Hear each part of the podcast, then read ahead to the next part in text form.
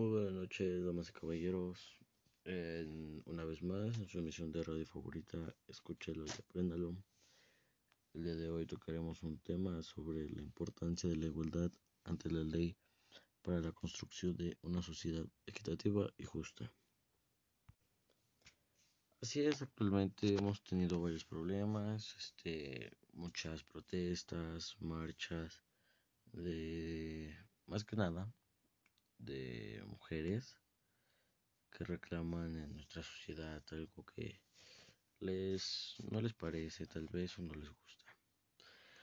Antes de tocar este tema sobre pluriculturalidad y multicultural, vamos con un resumen sobre la importancia de la igualdad ante la ley que nos tiene mi compañero Carlos. Por favor, Carlos, te escuchamos.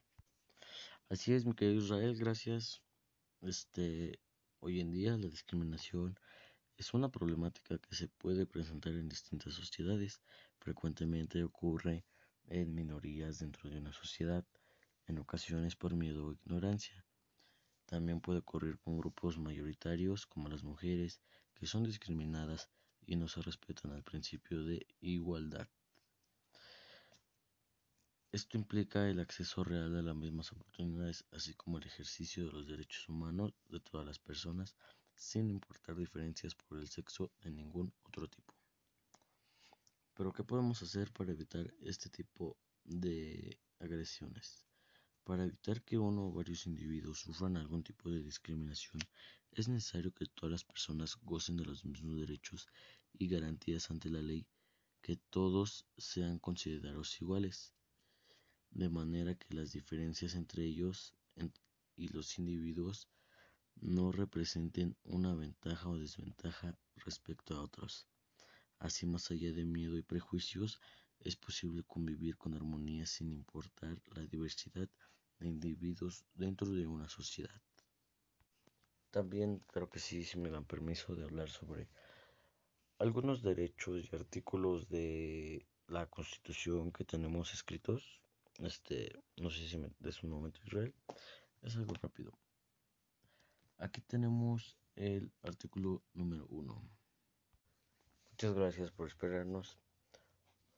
El artículo 1 de nuestra Constitución mexicana nos dice que todos los seres humanos nacen libres e iguales de dignidad y derecho, dotados como están en razón y conciencia, deben comportarse fraternalmente los unos con los otros.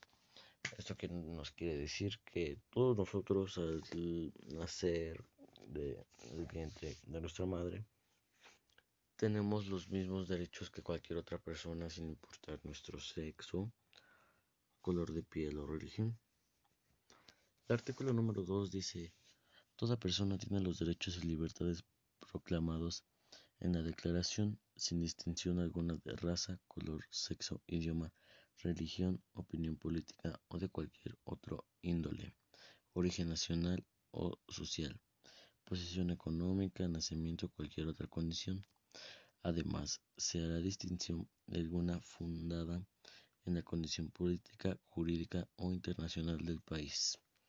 Esto que nos quiere decir es un poco relacionado con el tema del artículo 1 Nada más que este sí nos da a entender eh, directamente que no nos tienen que por qué juzgar sobre nuestros gustos, digamos, ya sea tanto eh, preferencias políticas, preferencias de sexo, eh, y así, etc. Ahora tenemos nuestro artículo número 14 de la Constitución que dice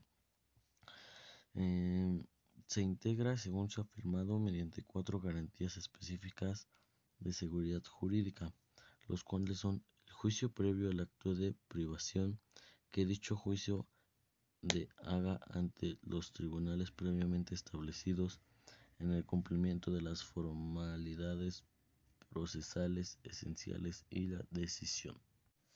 Este artículo lo que nos quiere decir es algo relacionado sobre si nosotros queremos proceder a algo legal, tenemos eh, pues tenemos una seguridad jurídica que nos afirma que se va a cumplir todo durante nuestros derechos de persona, tanto con los derechos de la otra persona a la que se le esté acusando.